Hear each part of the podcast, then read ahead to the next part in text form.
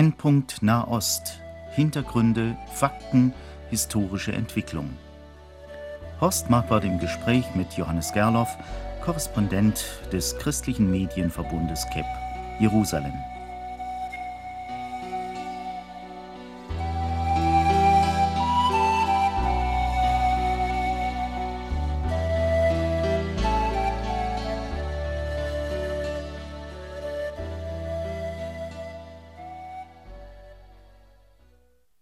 Heute soll es um eine besondere Frage gehen. Es ist ja etwa zehn Jahre her, seit der berühmte Vertrag von Oslo unterzeichnet wurde. Was ist in diesen zehn Jahren geschehen? So ein kleiner Rückblick. Am 13.09.1993 schüttelten sich Yitzhak Rabin, damals israelischer Premierminister, und der PLO-Chef Yasser Arafat die Hände und die Welt bejubelte das Ende des Jahrhundertkonflikts im Nahen Osten.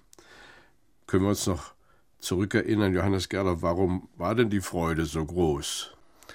Nun, zum einen ist es so, dass vor diesem Friedensabschluss oder vor diesem Abkommen war es so, dass auf israelischer Seite wie auf palästinensischer Seite es für beide Seiten verboten war, mit der jeweils anderen zu sprechen. In Israel wurde das oder hätte das strafrechtlich verfolgt werden können, wenn ein israelischer Vertreter sich mit PLO-Vertretern trifft. Ein Gespräch war de facto auf dieser Ebene gar nicht möglich. Und jetzt plötzlich, nach einen, ein paar Monaten Geheimverhandlungen, schien es jetzt möglich, man redet miteinander, man findet eine Einigung. Yasser Arafat, Yitzhak Rabin, beide bekannt als alte Kämpfer in diesem Konflikt, schütteln einander die Hände. Das war ein Durchbruch. Und da sah man plötzlich Hoffnung am Horizont.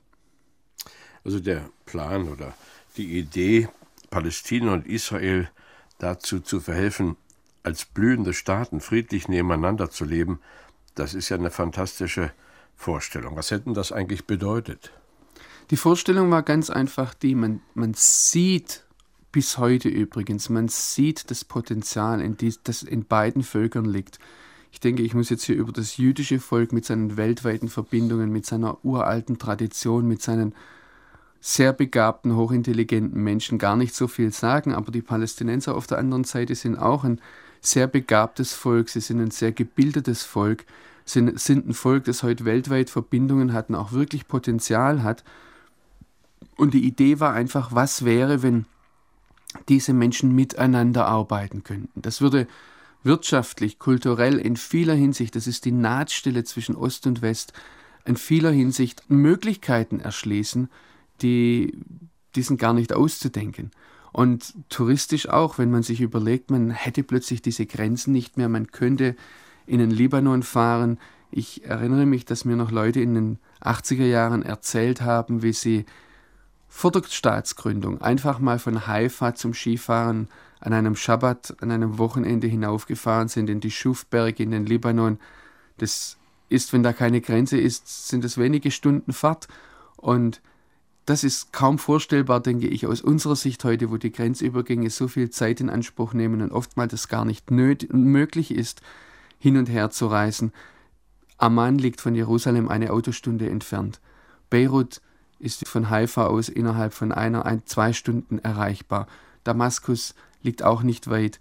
Das wäre ein, eine sehr interessante, auch touristisch sehr interessante Ecke und da könnte sehr viel entwickelt werden.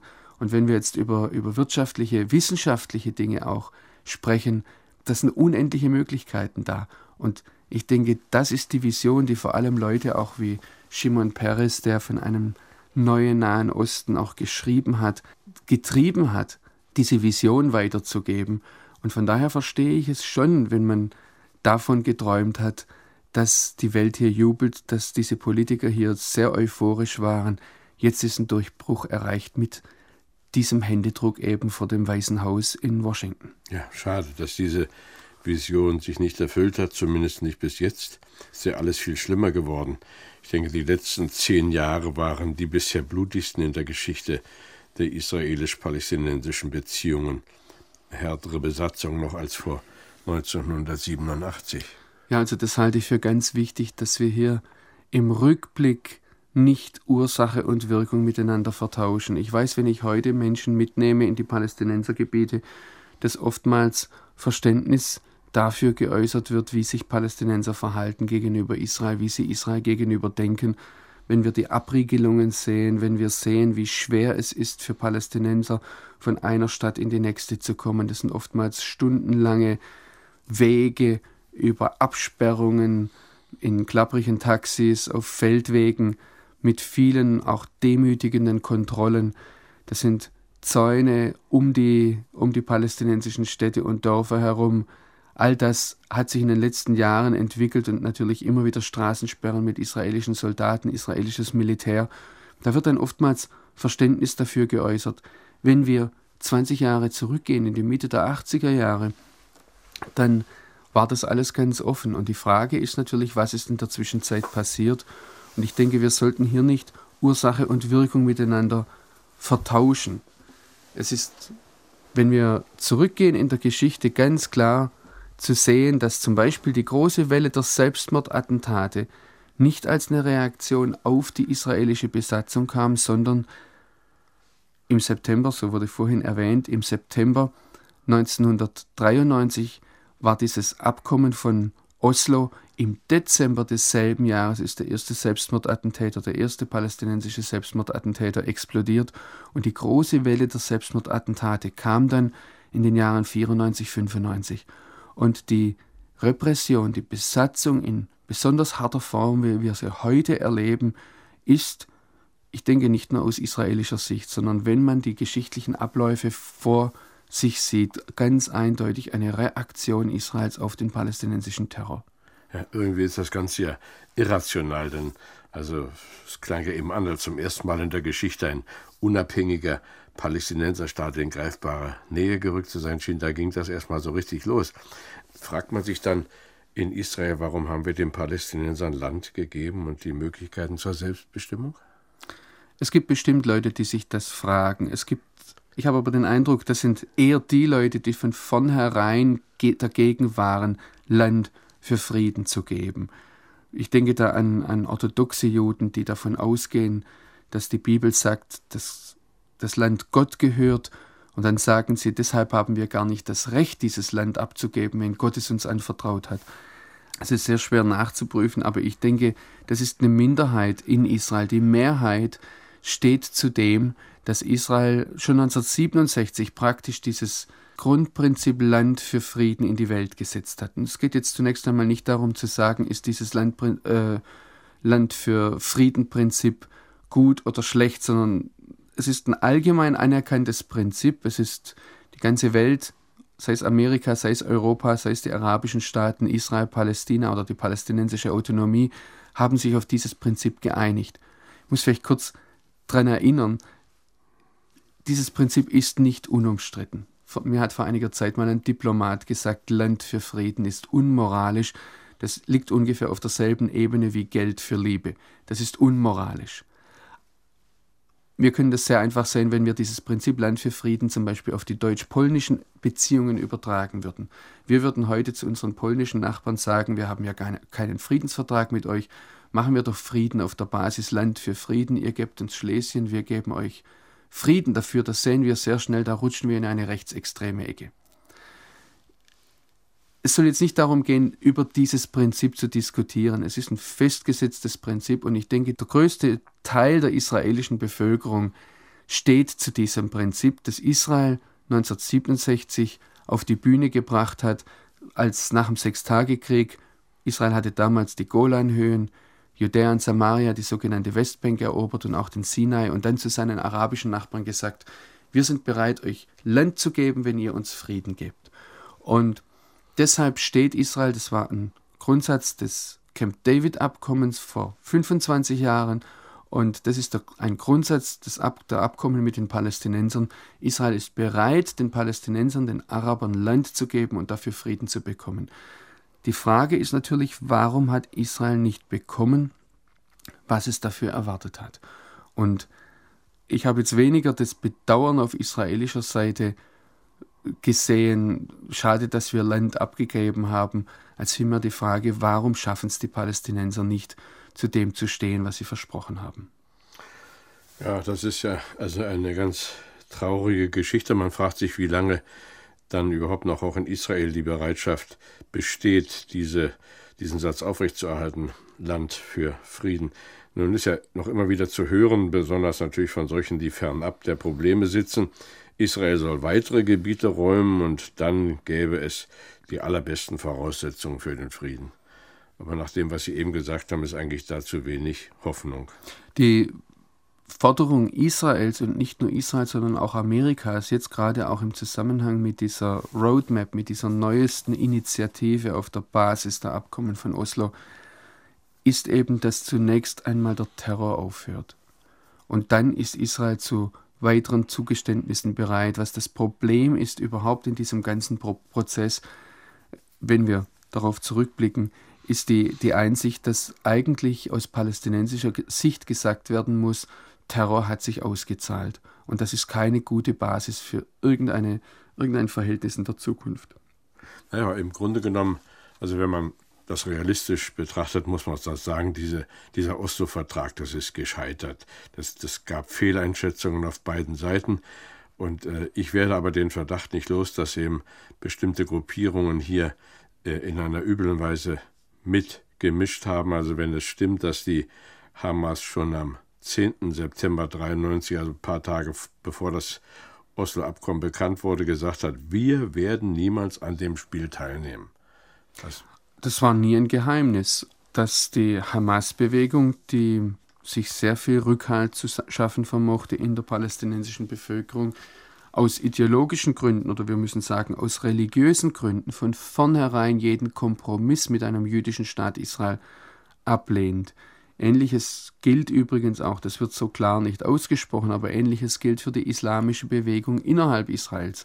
Israel hat ja eine Million arabische Staatsbürger und Davon sind die Mehrheit Muslime und innerhalb dieser Gruppe gibt es natürlich auch radikale Muslime, die auch hier ein Problem haben mit einer jüdischen Herrschaft, mit einer jüdischen Regierung im Land Israel und radikale Islamisten oder fundamentalistische Mos Muslime haben ein Problem damit, grundsätzlich das einzusehen, dass Israel als jüdischer Staat im Nahen Osten existiert und das war aber nie ein Geheimnis. Und das ist nicht eine Erkenntnis, die jetzt zehn Jahre danach kommt, sondern das wurde von vornherein gesagt. Und vielleicht muss man höchstens sagen, man hat die, die Kraft, die Macht dieser Bewegung und ähm, auch die Unterstützung, die sie in der Bevölkerung genießt, unterschätzt. Das könnte sein. Jetzt äh, eine weitere Frage.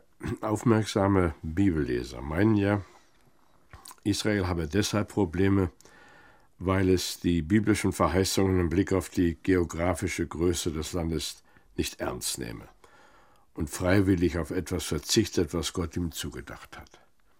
Ich denke, da müssten wir weiter zurückgehen und sehen, dass es schon in den Anfängen des politischen Zionismus nicht darum ging, biblische Verheißungen zu erfüllen. Sei es Theodor Herzl oder später David Ben-Gurion, die haben zwar zur Rechtfertigung ihrer Einstellung die Bibel immer wieder herangezogen, aber ihr, ihre Grundmotivation war, einen Lebensraum fürs jüdische Volk zu bekommen, in dem Israel als ein Volk unter anderen Völkern in der Welt leben kann. Theodor Herzl hat es ganz klar ausgesprochen. Sein Ziel, seine Zielsetzung war, den Antisemitismus aus der Welt zu schaffen, nicht biblische Verheißungen zu erfüllen. Und wenn wir heute erkennen, dass da Gott am Werk war als Bibelleser, wenn wir sehen, da hat Gott etwas getan, da müssen wir ganz klar sagen, das war nicht von vornherein die Zielsetzung des jüdischen Volkes.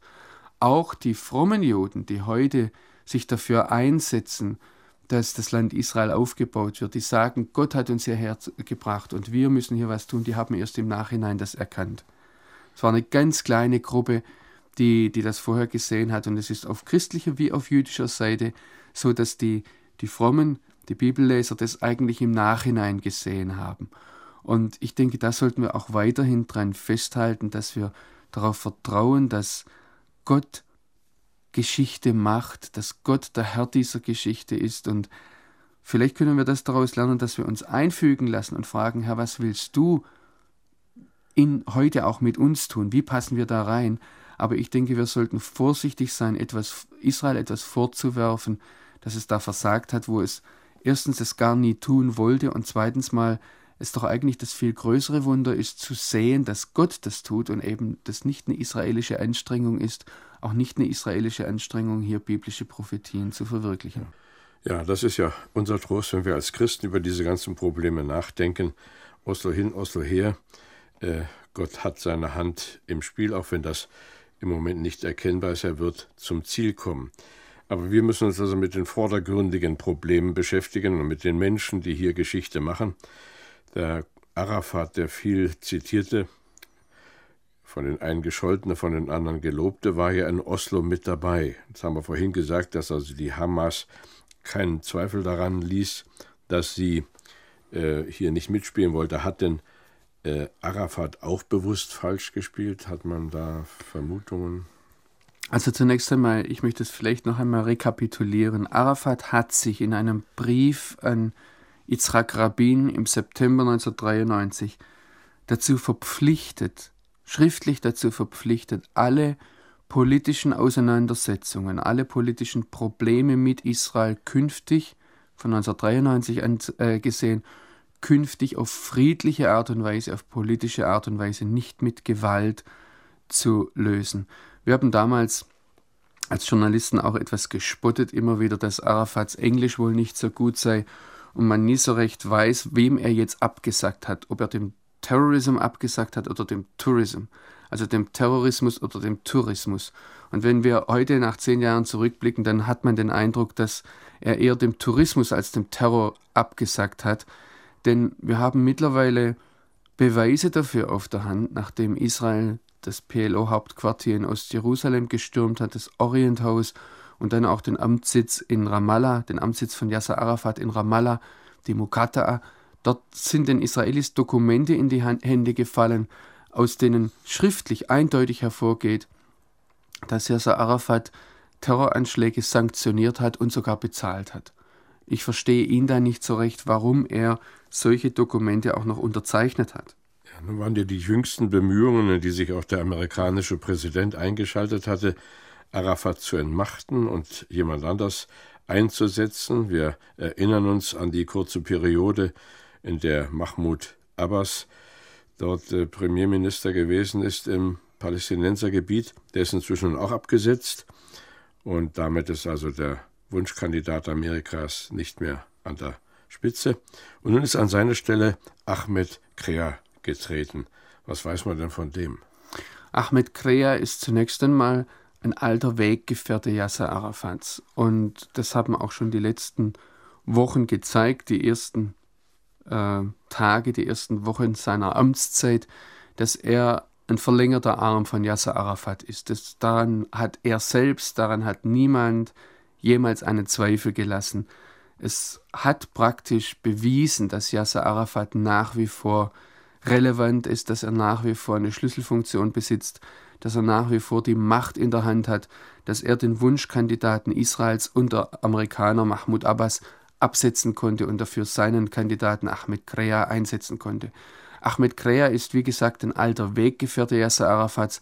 Er ist einer der ersten Oslo-Architekten. Er war am Anfang bei den Geheimverhandlungen mit dabei und er war in den letzten Jahren der Sprecher des palästinensischen Legislativrates, des Palästinenserparlamentes. Eine Person, die eher einen gemäßigten Eindruck macht, aber im Großen und Ganzen nicht groß in Erscheinung tritt, auch nicht mit eigenen Äußerungen in dem Sinne in Erscheinung getreten ist. Aber wenn der nun einer der Architekten da des Planes von Oslo mit war, dann ist er jetzt ja im Grunde genommen gegen seine eigenen Pläne. Das könnte man auch über Yasser Arafat sagen, der das ja alles damals sanktioniert hat. Die, die palästinensische Seite wird natürlich sagen, nein, wir sind für unsere Pläne, und das sind ja auch die Palästinenser, die jetzt dauernd sagen, wir sind dafür, die Roadmap umzusetzen, die schieben Israel die Schuld in die Schuhe. Die Frage ist, was, was, was waren die Ziele letztendlich? Und die Frage auch ist, welche Hoffnungen wurden mit den Zielen da verbunden und wie realistisch waren diese Hoffnungen? Ja, der israelische Außenminister Shalom sagte, dass auch mit Krea keine Fortschritte im Friedensprozess erzielt werden können, solange Arafat alle Fäden in der Hand hält. Es ist eben die Erkenntnis nach zehn Jahren Oslo, dass offensichtlich mit Yasser Arafat kein Frieden zu machen ist. Und es ist zum Beispiel die Frage, warum Yasser Arafat nie versucht hat, die radikalen Islamisten konkret in ihre Schranken zu weisen. Er hat zum Beispiel Sheikh Ahmed Yassin, als er kürzlich einem Bombenanschlag der Israelis oder einem Raketenanschlag der Israelis mit knapper Not entkommen ist, er hat ihm gratuliert dazu. Warum tut er so etwas? Und warum ruft er vor aller Welt übrigens seine, seine Anhänger auf, die ihm, die gekommen sind, um ihm zuzujubeln, jetzt vor wenigen Wochen, äh, dass er gesagt hat, wir werden auf Jerusalem marschieren, auch wenn uns das Millionen von Märtyrern kostet. Das, solche Worte werden sehr wohl in Israel wahrgenommen und man sieht, dass Arafat immer wieder abgeblockt hat, auch die, die Angebote im, im Laufe der Zeit. Und Deshalb ist auf israelischer Seite die Einsicht da, mit Arafat lässt sich keinen Frieden machen. Naja, und einige fordern sogar seine Ausweisung und die von Abbas und Krea gleich noch mit und dann sollten Neuwahlen veranstaltet werden. Aber selbst wenn die drei gingen, würde das was ändern? Also zunächst einmal dieser Regierungsbeschluss des Sicherheitskabinetts der israelischen Regierung hat nicht zum Inhalt gehabt, Arafat auszuweisen. Dort steht, das Friedenshindernis, das vorher mit, ähm, vorher wurde gesagt, dass Yasser Arafat ein Friedenshindernis ist und dann heißt es, das Friedenshindernis muss beseitigt werden. Ich habe daraufhin, es wurde gleich in den israelischen Medien verhandelt, warum da nicht steht, dass man ihn ausweist. Was soll das heißen, dass er beseitigt werden soll, was hier in den Medien offensichtlich nicht wahrgenommen wurde? Ich habe dann einen einen israelischen Sicherheitsbeamten gefragt, ja, was bedeutet das jetzt konkret? Was verstehst du als Sicherheitsbeamter da, dass ähm, Arafat beseitigt werden kann? Weil die, die, die Handlungsfreiheit liegt ja jetzt auf Seiten der Sicherheitskräfte. Dann lacht er mich etwas vieldeutig an und sagt, ja, das bedeutet alles und nichts. Dann sage ich, ja, was bedeutet alles und nichts? Was heißt es konkret, Friedenshindernis beseitigen? Dann sagt er, naja, das könnte bedeuten, dass wir Yasser Arafat zum ersten palästinensischen Astronauten machen. Also man, man auch in einem Gespräch oder von Journalisten, bei dem ich dabei war, mit Silvan Shalom, dem Außenminister, konnten wir nichts Konkretes erfahren, was das denn nun bedeutet. Ja, es würde wohl auch eine, eine Ausweisung, gesetzt im Fall, dass das wirklich möglich wäre, würde ja die Region in Aufruhr versetzen. Also ich habe von dem Abbas gelesen, ein Zitat, der sagte, die Belagerung des Präsidenten foltert unsere Ehre. Also hier sind doch wohl auch ganz andere Ehrvorstellungen, als sie hier in unserem westlichen Denken möglich sind. Ja, aus Sicht von Mahmoud Abbas ist, der, ist Yasser Arafat der Repräsentant und nicht nur aus seiner Sicht der Repräsentant des palästinensischen Volkes. Und ich denke, das wäre nicht so viel anders, wenn man mit dem deutschen Bundespräsidenten so umgehen wollte. Die, der Hintergrund ist allerdings noch ein anderer, und zwar vor allem auch, wenn die Beseitigung oder die Entmachtung von nicht nur Yasser Arafat, sondern auch Mahmoud Abbas oder Ahmed Krea dahinter steht. Es ist ja so, dass nach 1993 mit Yasser Arafat eine ganze Schicht von Arafat-Loyalisten in die palästinensische Autonomie eingezogen sind. Die sind heute, wenn man die Leute fragt, als die sogenannten Tunesier bekannt. Das sind Leute, die sind mit Arafat nach Jordanien gegangen, in den Libanon und dann nach Tunis und von dort nach Jahrzehnten des Exils zurückgekommen. Und was feststellbar ist, diese Leute sprechen kein Hebräisch, die haben kaum Beziehungen zu Israelis. Ich meine jetzt nicht äh, ähm, Abu Allah, also Ahmed Krea, sondern die, die Sicherheitsbeamten, die da auch mitkamen auf palästinensischer Seite. Und dadurch, die wurden jahrzehntelang mit dem Hass gegen Israel geimpft. Und man sieht es im Rückblick als einen großen Fehler an, diese Leute hereingebracht zu haben. Und versucht das jetzt wohl oder überlegt, wie kann man das rückgängig machen. Inzwischen hat Krea ein neues palästinensisches Kabinett vorgestellt. Das hat auch die Zustimmung des Zentralrats der Fatah erhalten. Und der designierte Premier hat nun also sein Gremium vorgestellt. 24 Mann, 15 neue Minister kommen aus den Reihen der Fatah. Man darf gespannt sein, wie das nun weitergeht. Die Gretchenfrage ist, denke ich, nicht, wer wird jetzt wo welche Position einnehmen, sondern die entscheidende Frage aus Sicht Israels ist, gibt es eine Möglichkeit, dass die Palästinenser zunächst einmal die Sicherheitskräfte alle unter einem Kommando vereinen, sodass einer verantwortlich ist und auch als Ansprechpartner dasteht, wenn zum Beispiel irgendwo Anschläge da, äh, gegen Israel stattfinden. Und die Frage ist aus israelischer Sicht, wie kann dem Terror, der aus palästinensischen Reihen gegen Israel permanent ausgeübt wird, Einhalt geboten werden?